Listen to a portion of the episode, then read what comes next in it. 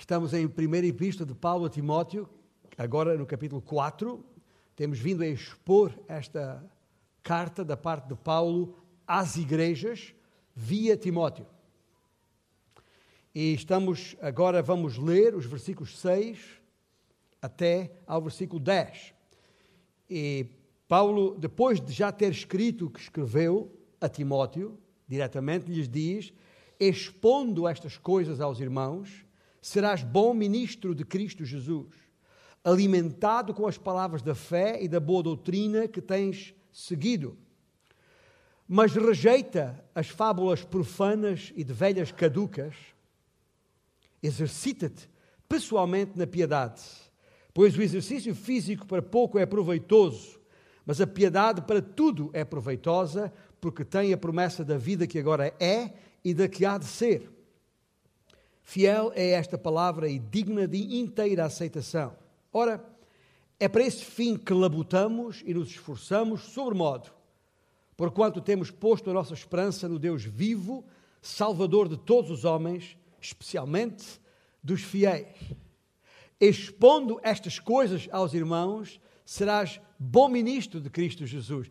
Eu quero ser um bom ministro de Cristo Jesus e por isso tenho que expor estas coisas aos irmãos. É exatamente isso que estou a fazer pregando e ensinando toda a palavra, repito, todo o desígnio de Deus, como Paulo disse aos pastores em Éfeso, ou de Éfeso, em Mileto, todo o desígnio de Deus e não apenas o que as pessoas gostam de ouvir. E quero dizer-vos que esta não é responsabilidade apenas minha. Todos nós, todos nós que temos o Espírito Santo de Deus, somos do Senhor, temos a Sua palavra, entendemos-la, temos-la à disposição, temos que transmitir todas estas coisas. Temos que expor todas estas coisas uns aos outros, quer seja oportuno, quer não.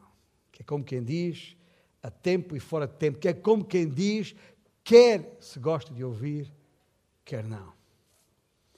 Até porque a espiritualidade não é determinada pelo que nos abstemos de fazer, mas pela total submissão do nosso coração a Jesus. É isso que está em causa, é isso que temos visto nestes versículos, quando Paulo diz: alimentando com as palavras da fé e da boa doutrina que tens seguido. Lá no versículo 7. Rejeita as fábulas profanas e de velhas caducas, ou como algumas versões registram, fábulas, ah rejeita mitos mundanos e tolos, ou ficções estúpidas dos pagãos, daqueles que não são da fé. E em vez de ir por aí, atentemos antes por aqui. E o que está aqui é, eh, queria deter-me principalmente nesta expressão: exercita-te pessoalmente na piedade. A palavra exercita-te, a palavra grega gimnase, que é a origem da nossa palavra ginásio. Agora, uh, uh, uh, eu sabia que Jackson ia estar connosco hoje aqui, mas não sabia que ia falar de ginásio hoje com ele aqui, porque é no ginásio que ele tem passado a maior parte dos últimos tempos da sua vida e por isso percebe perfeitamente, talvez melhor que os demais, aquilo que eu, que eu vou dizer a seguir. Porque a, a, a origem da nossa palavra ginásio cuja tradução literal do grego é transpirar. A palavra ginásio, traduzida literalmente, quer dizer transpirar. Me apetece dizer por isso que a piedade exige umidade nos poros da pele.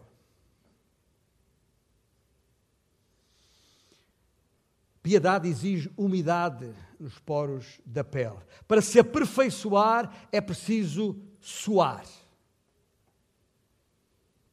Agora, a razão porque há tanto peso neste texto é para deixar claro que a santidade, que é o que estamos a falar aqui, não é uma coisa que amadureça nas árvores, bastando deitar-se à sua sombra e esperar que caia.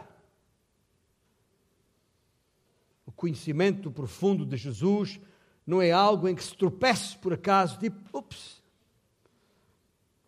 A piedade não se acha por acidente, tem que se transpirar para se alcançar, e por isso Paulo diz: exercita-te, transpira pessoalmente na piedade. Pois o exercício físico para pouco é proveitoso. Agora, preste bem atenção, nada de confusão, não vou aqui falar nada e, e, e vou para tranquilizar já o meu irmão Sérgio aqui, que mexe com estas coisas. Eh, não há nada de errado no exercício físico, está bem? O exercício físico pode ser uma boa maneira de se obter energia e, uma, e um saudável bem-estar emocional. Depende. Se fizer uma boa caminhada, vestindo-se e calçando-se adequadamente, um par de horas, depois comendo um, uma boa fruta, uns bons vegetais, uh, vais sentir-te bem. Tá bem. Mas se o teu exercício físico for sentado no sofá, com um pacote de amendoins, M&M's de preferência, que tem cobertura de chocolate. Uma hora depois, não vais sentir-te tão bem quanto se tivesses feito a caminhada e comido saudavelmente. Com isto quer dizer que há um modo de viver sábio, quanto ao que se deve comer, quanto ao tipo de atividade a manter. Certo. Mas, o que Paulo está a dizer aqui é que o valor do treino físico é limitado. E é limitado de duas maneiras. É, desde logo, quanto à sua extensão, ou seja, o seu alcance o seu âmbito. Ou seja, podes comer plenamente saudável e ter um corpo escultural, ainda assim teres uma alma de rastros. O exercício e a comida não eliminarão certos tipos de gorduras, tais como amargura, raiva, ressentimento, incapacidade de perdoar, solidão, desespero. Não há nenhum aparelho de ginásio, equipamento que seja que possa resolver tal coisa. E ainda que a boa alimentação e o treino aumentem os níveis de energia e autoestima, né, feels good, aquela ideia da boa onda, no que a alma diz respeito, não produz qualquer efeito. Portanto, o exercício físico é limitado por duas razões. Primeiro, quanto à sua extensão, e segundo, é limitado quanto à sua duração. E aqui, se calhar, eu já falo com alguma experiência. Né? É, ainda me recordo, há uns anos atrás, quando ainda essas coisas eram uma preocupação. Quando, quando chegava, se aproximava esta época do ano e sabia que daqui a, alguns dias ia vou vestir o calçãozinho de bem para ir para a praia, havia alguma preocupação a respeito destes pneuzinhos uh, que, que a gente uh, uh, tem pneus suplentes, ou estepes, como se diz lá no Brasil, estepes. Uh, agora, nem, nem tanto. Mas é interessante que isto não deve ser só comigo, porque a, a gente percebe pela, pela, pela, pelos anúncios, pelos publicitários, que nesta altura do ano, na rádio, na televisão, é tudo perca peso rapidamente para estar em condições de ir para a praia. O que é que isto quer dizer? Quer dizer que pessoa, e muita gente vai atrás disto, e muita gente perde bastante peso nesta altura e trabalha uns dois, três, quatro, cinco, seis meses para estar bem nesta altura, mas depois para e em, em, em, em duas, três semanas perde-se ou reganha-se, se quiser, tudo aquilo que se havia perdido em cinco, seis meses de trabalho. Ou seja, o, a duração do exercício físico é limitada. Uh, bastam os dias de lazer e já se foi. E os atletas de alta competição sabem isso muito bem. Agora, o que eu quero dizer com isto é que não se pode parar, porque se se parar, logo vai perder. Não podemos parar, temos que a pessoa tem que continuar a transpirar, tem que, tem que continuar a, a, babar, olhando para comida apetitosa, mas não pode tocar. Tem que passar por isso. Mas mesmo assim, isso para se manter em boa forma, para manter o físico uh, em boa forma. Mas mesmo assim, dizia eu, se Deus te der muitos anos de vida, não há corpo algum que resista à idade. E uh, pronto, e as, as, as costuras começam a, a ceder. As costuras do, do, nosso corpo começam a ceder e as peles começam a ficar moles e, e, e lá se vai a, a capacidade. Ou seja, tem limites. Tem limites. A duração da, da, da, da, dos resultados do treino, do exercício físico, tem limites. Agora, não o mal interpretem, está bem? Repito, não estou aqui a pregar contra o exercício físico, até porque ainda somos responsáveis pelo corpo que temos, já agora. Temos que cuidar dele, enquanto templo do Espírito Santo, e por isso deve ser para a sua glória, e por isso deve ser cuidado. Portanto, tem sempre que haver algum esforço físico, ah, alguma transpiração para manter a boa forma física, mas o seu valor é limitado. Agora, veja o que vem a seguir nas palavras de Paulo, depois de dizer o exercício físico para pouco é proveitoso, mas a piedade para tudo é proveitosa. E nós eh, gostamos muito, temos esse hábito de compartimentar tudo, as coisas físicas aqui e as coisas espirituais aqui ou ali. Mas o que Paulo está a dizer aqui é que o exercício espiritual, o exercício da piedade, afeta tudo em nós, até o corpo. Enquanto o treino do corpo não tem efeitos na alma, o treino da alma tem efeitos no corpo. E não é tese minha já agora. Isto está atestado nas Escrituras. Toda a gente conhece o rei Davi. O rei Davi, no que ao pecado diz respeito, uh, conseguiu doutoramento. Também. Uh, uh, o homem eh, eh, dormiu com a mulher de outro, engravidou-a, ah, tentou encobrir a coisa e para isso mandou matar o marido. Ah, sabemos a história do grande rei Davi.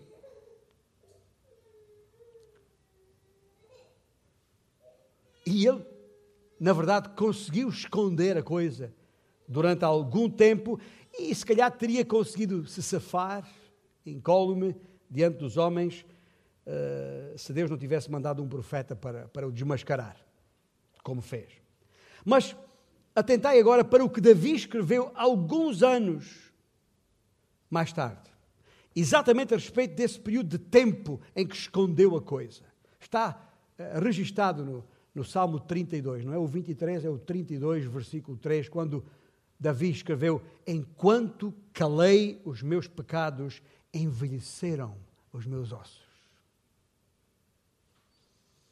Enquanto calei os meus pecados, envelheceram os meus ossos. Um segredo uh, tenebroso guardado dentro de nós enfraquece a nossa condição física.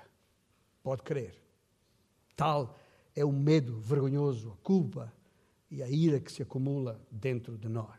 Não esqueça isso. Por isso, isto não é conversa fiada, não é jogo de palavras, não é linguagem de ocasião. Enquanto calei os meus pecados, envelheceram os meus ossos. Sabemos a história. Finalmente, Davi, a história de Davi não acabou assim. Ah, ah, ele se arrependeu verdadeiramente, o seu coração foi limpo, de tal maneira que é hoje conhecido como um homem segundo o coração de Deus. Portanto, ah, veja, como disse, um doutorado em pecado, com experiência prática, uma escola profissional, sabe bem do que escreve. E por isso ah, serve de exemplo para, para nós. Não para seguirmos o seu exemplo, mas para percebermos o que é que isto implica. Mas continuemos a ler aqui no versículo 8. Mas a piedade para tudo é proveitosa, porque tem a promessa da vida que agora é, refere-se ao hoje, ao presente e daqui há de ser. E tal como no ginásio, é preciso método é preciso regime, é preciso orientação profissional competente e consequente. Porque quando a pessoa avança por aí, de ocasião, achando que pode fazê-lo sozinha, ah, mesmo que vá com o seu iPad, com todas as orientações ali e tal, os exercícios a fazer, eu sei que mais, hum, uh, dificilmente será bem sucedido. E por isso, tantos desistem. Ora, no campo espiritual pode passar-se a mesma coisa. É provável que alguns estejam aqui porque foram arrastados pelo marido ou pela esposa, ou ah, arrastados pelas circunstâncias. Né? ou por simpatia para com um amigo que o convidou, ou porque não tinha nada para fazer. Mas eu acredito, e não sei se está aqui alguém nessas circunstâncias, mas a maioria de nós que estamos aqui, estamos aqui porque queremos conhecer a Jesus com maior profundidade, com corações palpitando por Ele, como ah, expressamos no louvor que entoámos há pouco, desejando que as nossas vidas sejam por Ele influenciadas. Penso que é aí que estamos, na maioria dos presentes nesta sala. Queremos isso. Escuta, ninguém vem à igreja de forma consistente, domingo após domingo, tempo após tempo, se de alguma maneira não o desejar, se não o quiser. Vem porque quer. Mas deixa-te dizer uma coisa: o querer não basta. Não basta crer. E por isso é que Paulo fala de exercício da piedade, de treino da piedade. E por isso vos convido a entrar neste ginásio, também. Tá e foi isso que foi o título que dei à, à mensagem de hoje, é exatamente no ginásio da fé. Convido-vos a entrar neste ginásio e perceber que há pelo menos três, ali três aparelhos, três equipamentos que uh, podemos usar e que, nos quais nos podemos treinar para exercitar a piedade. Sei que é uma informação, a informação sobre isto que vos vou falar é de âmbito muito extenso e de alguma forma ambíguo, mas vou simplificar para facilitar a compreensão. Ao entrar neste ginásio especial, vai-se encontrar pelo menos três aparelhos. E para alcançar os resultados razoáveis, tens que te exercitar pelo menos em dois deles.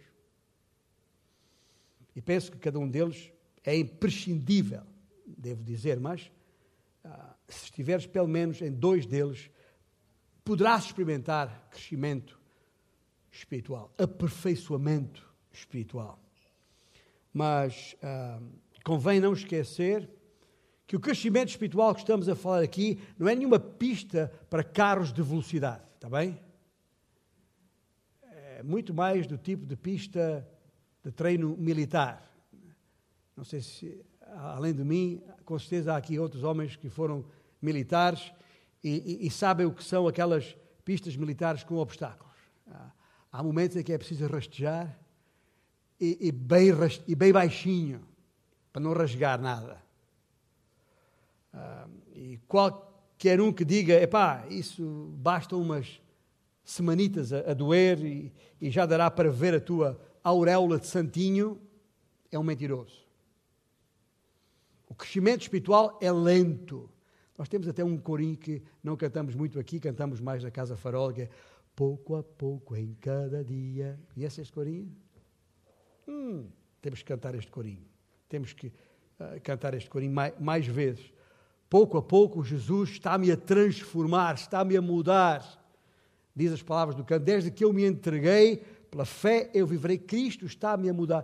Pouco a pouco, em cada dia Nunca mais vou ser o que eu era, diz o cântico. É crescimento lento, mas estou certo que um dia perfeito eu serei. O cântico expressa muito bem a, a, ideia base do tipo de crescimento que estamos a falar aqui. É, é verdade que há, há, há, aquela, há, aqueles casos cuja conversão é do tipo, do tipo estrada de Damasco, é? falando de de Paulo. Miraculosa, poderosa, estrondosa. Quando num só dia se passa de um ser absolutamente pagão para no dia seguinte já saber quase toda a Bíblia de cor. Mas a maior parte das nossas conversões não acontecem assim, pois não? A minha não foi. Estou à vontade para falar sobre isto. Mas quais são esses três aparelhos para te exercitares na piedade. Primeiro aparelho, conhecimento. É aquele que toda a gente sabe. Pelo menos tem alguns anitos de, de igreja, já ouviu falar nas disciplinas espirituais, as famosas disciplinas espirituais ou matérias espirituais. Temos um bom material nessa matéria, na nossa série Primeiros Princípios, o livro 4, uh, ah, Cultivando Hábitos no Coração, ou do Coração. Vamos voltar a esse livro em breve na igreja. Mas aí está, cultivando. cultivar essas disciplinas na nossa vida. Cultivar já é uma palavra que implica tempo. Uh, cultivar, há que preparar o terreno, há que lançar a semente, há que cuidar para que as aves não, não levem a semente, há que, há que acompanhar depois se as ervas daninhas surgem, há que regar, esperar, criar boas condições para eventualmente colher mais tarde. Leva tempo, não é de um dia para o outro. E essas disciplinas que estou uh, a falar aqui são essencialmente a Bíblia e a oração. O estudo e a oração. O estudo, seja em meditação a sós ou em discussão de grupo, e a oração, com ou sem jejum, uh, em recolhimento ou na congregação, seja como for, é isso que eu falo por conhecimento. O estudo e a oração é o aparelho a que, chama, a que chamo de conhecimento. Uh, alguns até separam um tempo especial para isso, que se chama Sabá. O Sabá, que, que conseguem licenças sem vencimento dos seus empregos, outras coisas quaisquer, e desaparecem durante uns tempos para se dedicar, para, para marcar esta, esta disciplina, ou estas disciplinas de, do estudo e oração na sua, na sua vida. E, e, e, aqueles que já têm algum tempo, uma certa história na, na igreja, sabem, já ouviram N vezes, desde a sua conversão, que devem ler a Bíblia, que, que, que a Bíblia e a oração são as armas do cristão. Este é outro corinho que cantamos também aqui. É? é disso que estou a falar. E há as, mais variadas designações para essa essa, o, o, o, uso desse equipamento, desse aparelho chamado conhecimento. Alguns chamam-lhe hora silenciosa, outros chamam-lhe devocional, eu sei lá o tempo, as, as, designações que existem, mas seja qual for, deixe dizer uma coisa, da minha experiência pessoal também aqui. Ah, ah, ah, regra geral, estas designações que damos a, a esse aparelho soam muito a, a castigo. Quantas vezes é ainda não fiz a hora silenciosa hoje? Fica com este peso na cabeça uma série de tempo o dia, o dia, o dia todo. Porque ainda não fiz. Porque tenho que fazer. Mas, na verdade, as disciplinas espirituais são vias para o crescimento que devem ser mantidas em cada discípulo de Cristo. Esse tipo de disciplinas, Bíblia, oração, retiro, meditação, estão sempre presentes, devem estar sempre presentes na nossa vida. São um marco uma obrigação, são como pão para a boca, que é como quem diz, para o coração e mente do cristão. Mas não vale a pena tapar o sol com uma peneira. Não vale a pena tapar o sol com uma peneira, pois todos nós sabemos que é aí, em regra, que há maior frustração. Porquê? Porque as disciplinas espirituais em si mesmas não são sufici suficientes. Ixi, já sei, deve haver por aqui algum antigo aluno do Instituto Bíblico Palavra da Vida, IPV, que me vai questionar. Mas o pastor está a dizer que as, as escrituras não são suficientes? Não, não, não, não é isso que eu estou a dizer. O que eu estou a dizer, estou a dizer que as suficientes escrituras dizem o suficiente para percebermos que há mais vida cristã para além das disciplinas espirituais. É isso que eu estou a dizer. Mas este é o primeiro aparelho, o conhecimento, que tem a ver com estudo e oração. O segundo aparelho, neste ginásio da fé, é comunhão. Porque, para além das disciplinas do conhecimento, estudo e oração, a Bíblia também alerta, alerta para não negligenciarmos a reunião, a congregação dos crentes.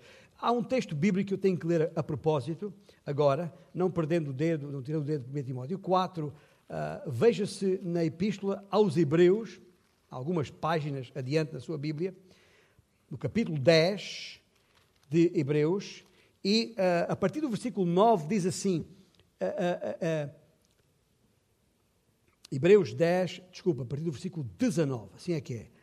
Tendo, pois, irmãos, intrepidez para entrar no Santo dos Santos pelo sangue de Jesus, oração, e uh, pelo novo e vivo caminho que ele nos consagrou pelo véu, isto é, pela sua carne, e tendo grande sacerdote sobre a casa de Deus, aproximemo-nos com sincero coração, em plena certeza de fé, tendo o coração purificado de má consciência e lavado o corpo com água pura, guardemos firme a confissão da esperança as Escrituras que confessamos, sem vacilar, pois quem fez a promessa é fiel. Consideremos também uns aos outros para nos estimularmos no amor e às boas obras. Não deixemos de congregar-nos, como é costume de alguns. Antes façamos admoestações e tanto mais quanto vedes que o dia se aproxima. A Bíblia é muito clara. Estou a falar de estarmos juntos. É isso que comunhão é. Que para além das disciplinas espirituais, precisamos de conviver de forma autêntica, que é um quem diz sincera, com proximidade, com intimidade, com outros irmãos. E não estou a falar de churrasquinho, está bem? Ou joguinho, ou videogamezinho. Embora não tenha nada contra um santo churrasquinho. se bem preparado e propositado, com um bom feijãozinho. Ah, mas o que eu estou a dizer é que não é o mero acompanhar com outros que se identificam mais ou menos com Cristo que vai produzir, como que por magia, um profundo crescimento espiritual na tua vida. Não é. É precisas de um relacionamento profundo com outros irmãos, porque um relacionamento profundo não acontece apenas nos momentos de festa, nos momentos de churrasco mas também naqueles momentos difíceis de que a vida é pródiga. E é aí que, que, que faz mais sentido, ou que mais se faz sentir, se quiserem, a necessidade de comunhão. Que mais sentimos a falta uns dos outros. Quando, nesses momentos, é que aquilo que cada um precisa é de empatia e não de uma lição de teologia.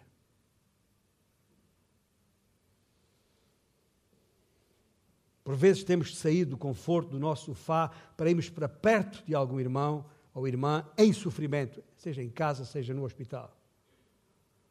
Talvez vítima de um grave acidente na estrada ou no trabalho, ou em agonia, em cuidados paliativos, ou qualquer situação do género. É quando não é oportuno dar uma lição de teologia é, para tentar explicar o que aconteceu.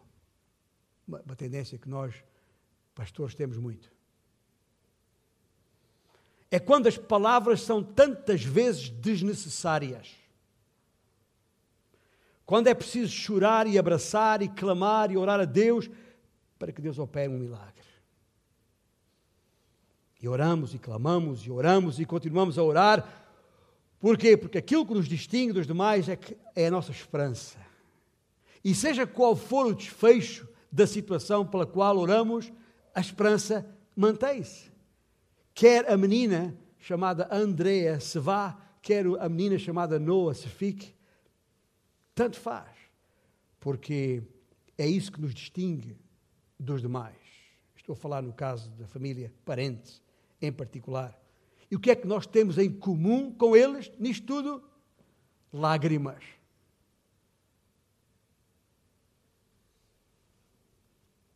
Porque é nesses momentos que percebemos o poder profundo das tais disciplinas espirituais, do tal conhecimento que nos que, como se fosse um qual bateria que foi carregada previamente e, e, e, agora tem carga acumulada que nos permite dar ali o que realmente é necessário ali. Empatia. E não necessariamente alguém com quem consensualizar, mas alguém com quem se condoer. A necessidade não está na palavra, mas na presença. Todos temos os nossos dias de dúvida, todos nós temos os nossos dias de dor, dias em que questionamos tudo e mais alguma coisa. Todos precisamos da presença de outros, porque todos precisamos uns dos outros. Desesperadamente, já agora. Isso é comunhão. Isso é o tal segundo aparelho que eu chamei de comunhão. Sim, Precisamos desse conhecimento, o primeiro aparelho. E sim, precisamos dessa comunhão, o segundo aparelho. E entre esses outros que temos na comunhão está o terceiro aparelho que precisamos: o conselho. O conselho bíblico. O terceiro aparelho são aquelas pessoas que nos podem levar a uma verdadeira introspeção pessoal que te ajudam a perceber como é que caíste na idolatria em que caíste, seja ela qual for. E quando eu falo de idolatria, não estou a falar necessariamente de uma imagem de escultura. Porque há coisas na vida que nós idolatramos sem ser necessariamente uma imagem de escultura. É o tipo de pessoa que, que te ajuda a perceber eh, esse orgulho da tua vida que te sufoca. E sendo verdade que a comunhão e o conhecimento são mais ou menos constantes, penso que o mesmo já não acontece com o aconselhamento bíblico, é mais esporádico. Nem sempre está lá. De vez em quando damos com a cabeça na parede e ficamos com a cabeça à roda e desorientados. Precisamos de alguém que nos guie, que nos chame a atenção. Ei, ei, ei, para aí. Por aí não. É verdade. Não há volta a dar. E, e, por isso os três aparelhos são necessários. Os três aparelhos se complementam: o conhecimento, a comunhão e o conselho. Há gente que se recolhe em lugares desertos só para pensar sobre Deus e escrever os seus livros. E não me interpretem mal, pois eu sou bastante grato a esses, a esses monstros das palavras, uh, que raramente aparecem em púlpito e quase ninguém conhece pessoalmente. Os tais que se param às vezes anos em Sabá para, para, para escrever e pensar, isolam-se, mas cujas obras são marcantes uh, e, e têm, têm, conteúdos de referência que a gente consulta, e por isso uh, dou graças a Deus por esses, por esses homens. Mas nem todos nós passamos tempo no deserto, pois não? Não. Estamos no dia a dia, nesta selva de pedra que é a grande cidade do Porto. E os pensamentos profundos, se não produzirem transformações profundas nas vidas, então é mero conhecimento que não servirá para grande coisa. E por isso o conhecimento, ou as disciplinas espirituais, como quiserem chamar, por si mesmo tende a produzir profundidade de pensamento, mas não de relacionamento. Por isso é que a comunhão é necessária. Porque uma comunhão que em si mesma e por si mesma não vai produzir crescimento profundo, não vai. E já agora, e muito sinceramente penso que é aqui que os evangélicos, em geral, uh, mais se enganam, até mais do que quanto ao conhecimento que eu referi há pouco. Nós sabemos que temos que nos, de nos exercitar naquelas disciplinas espirituais, mas não o fazemos. Mas adoramos a comunhão. Estou a usar adoramos né, no emoji coraçãozinho vermelho também. Gostamos muito. Ah, é bom estar na Casa Farol juntos, ou quando nos juntamos aqui no EMU, até à meia-noite sábado, né? como aconteceu com os jovens ontem, ah, ou, ou, ou, ou na praia, ou no parque, da, do parque da cidade. Mas tu e eu sabemos muito bem que o simples ajuntamento em si mesmo não traz profundidade espiritual. E o problema com o conselho, já agora, é que, regra geral, acontece dentro da igreja e está quase sempre desenquadrado da vida real, da escola, do trabalho, lá em casa. Portanto, cada um dos três tem os seus fortes e todos têm os seus fracos. É verdade. E é preciso perceber que isto uh, não é de um dia para o outro. Os meus tempos de estudante, estou a falar na minha adolescência, chamada assim pelos sociólogos, uh, não foram de excelência. Eu olho para trás e penso, podia ter feito muito melhor. Uh, até tive um tempo extra no meu terceiro ano, que agora é o sétimo, chamava-se terceiro na, na época. Uh, não me refiro a tempo extra de futebol, também, embora o futebol tivesse um bocado a ver com o que se passou lá atrás. Mas quero dizer, eh, quando digo que tive um tempo extra no terceiro ano, quer dizer que tive de repetir aquele ano. É isso que eu estou a tentar dizer. Mas aqui ninguém passou por isso, certo? Ninguém aqui eh, repetiu ano nenhum de escola, pois não? Ninguém, ninguém. E tantos mentirosos. Mas porquê que eu estou a falar nisto? Que lições tirei eu daí? Que é, só porque naquele ano em particular eu, eu vou usar a linguagem brasileira aqui, pisei na bola, também, ah, não significa que eu tenha que julgar sempre assim o resto da minha vida. Não. Percebi que tinha começar a tomar medidas, passos, para que os meus anos seguintes de estudante não caíssem no mesmo erro, no mesmo impasse. Já que estou a falar em jogar, jogar implica passes, futebol, etc. Quatro, cinco anos depois daquele tempo, vinha à universidade. E eu tinha de estar em forma para esse tempo.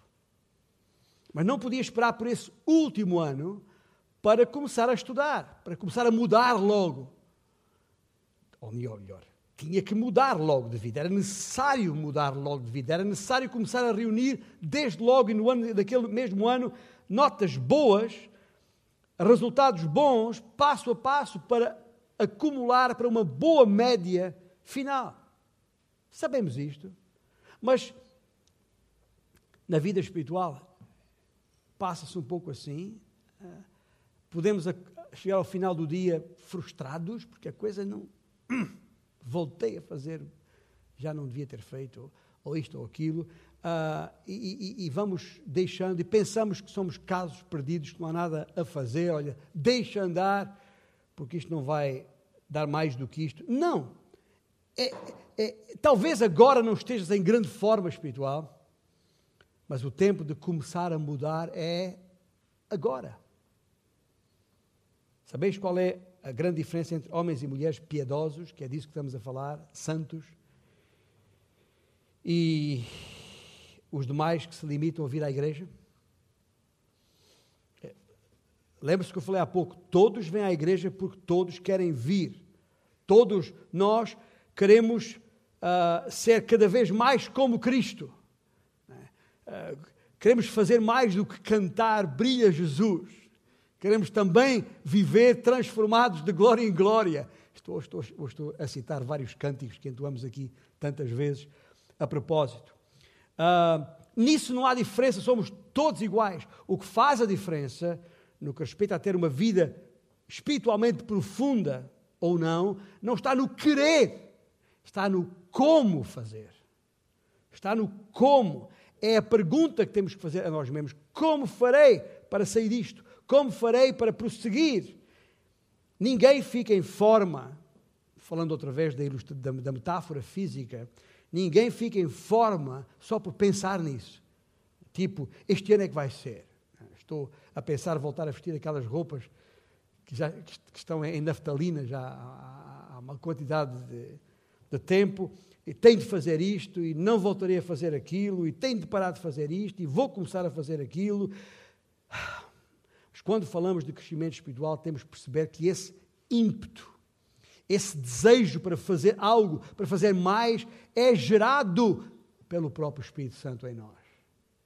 Temos que perceber isso porque somos do Senhor. Na verdade, é um convite de Deus para uma vida plenamente controlada por Ele. E deixe ser uma coisa: aquele que convida também proverá os aparelhos, os equipamentos, os meios necessários para conseguir essa boa forma espiritual que estamos a falar aqui.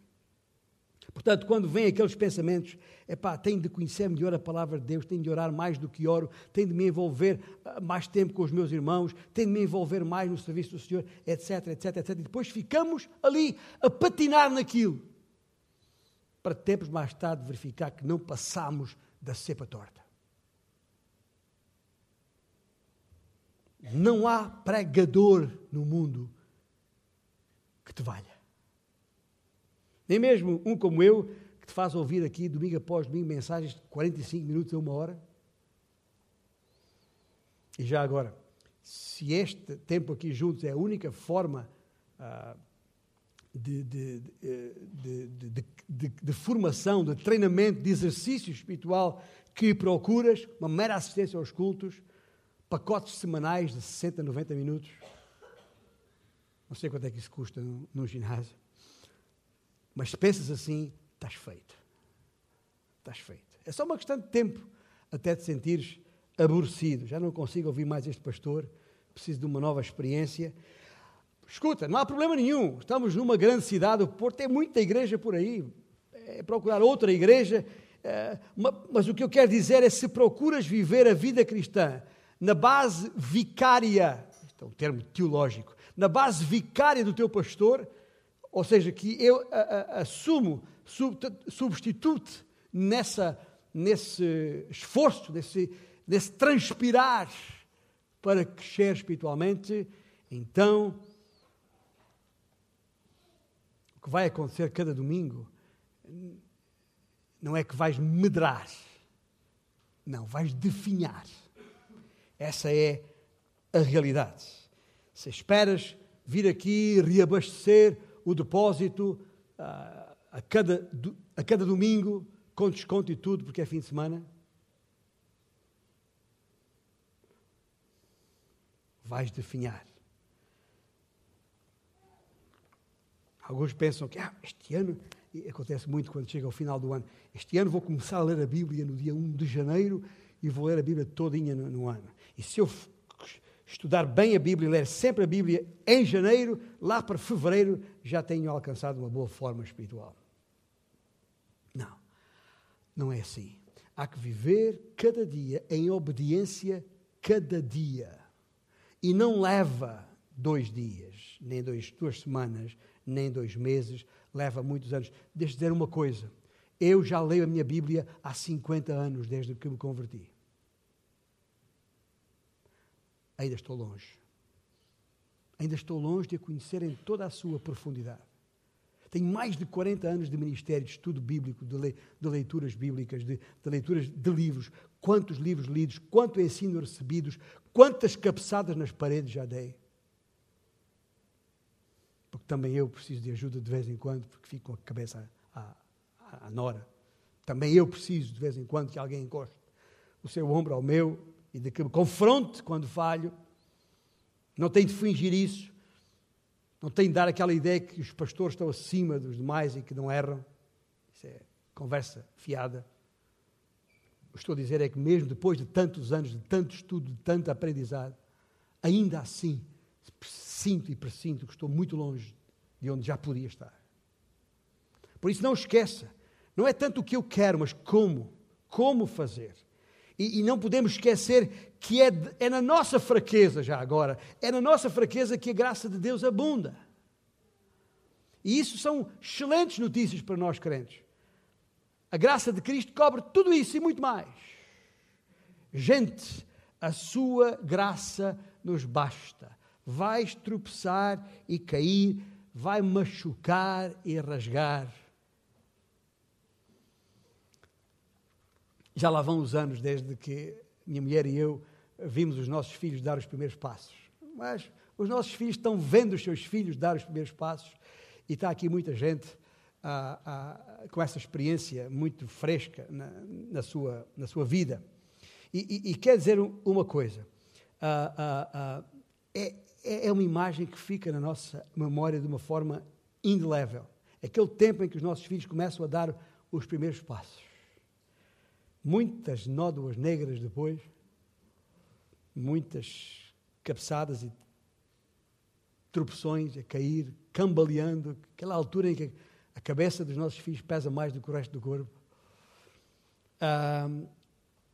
de, até que, de repente, finalmente, aqueles dois passitos, aqueles dois passitos, em que a criança consegue segurar os seus próprios pés e dá aqueles dois primeiros passitos. Papás, mamães, Há alguma coisa igual a isso?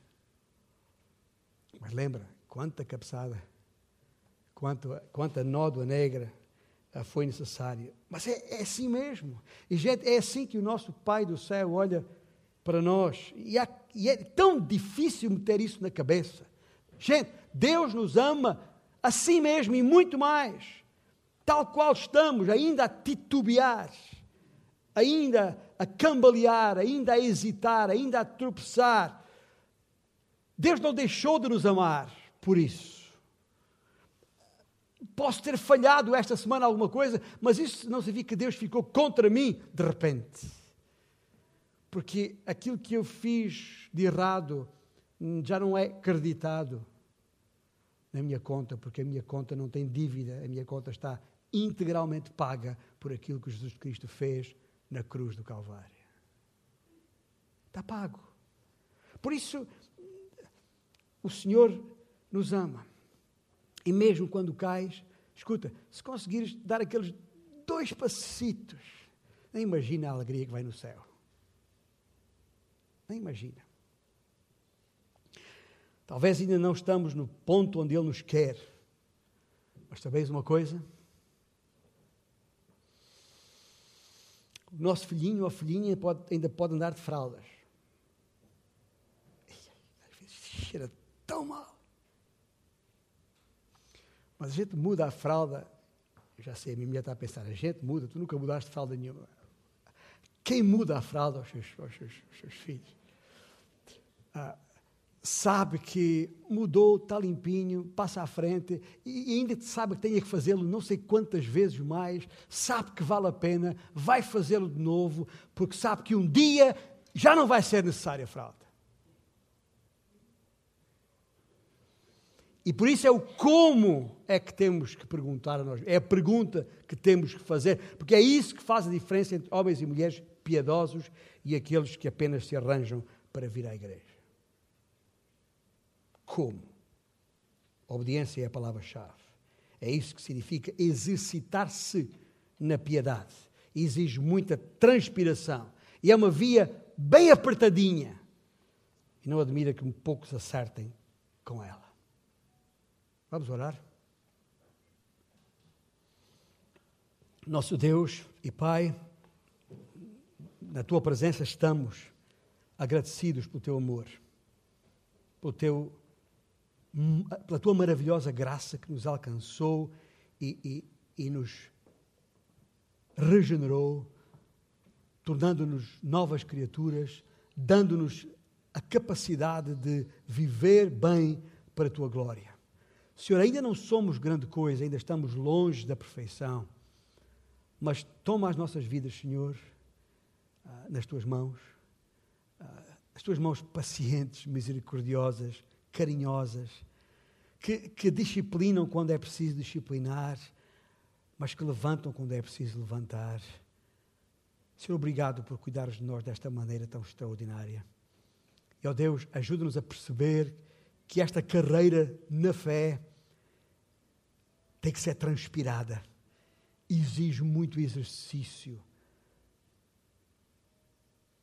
nas boas obras aquelas que de antemão preparaste para que andássemos nelas. Senhor, que as nossas vidas de facto se esforcem, se empenhem em corresponder com obediência àquilo que tu esperas de nós, agora que somos teus filhos. Em nome de Jesus.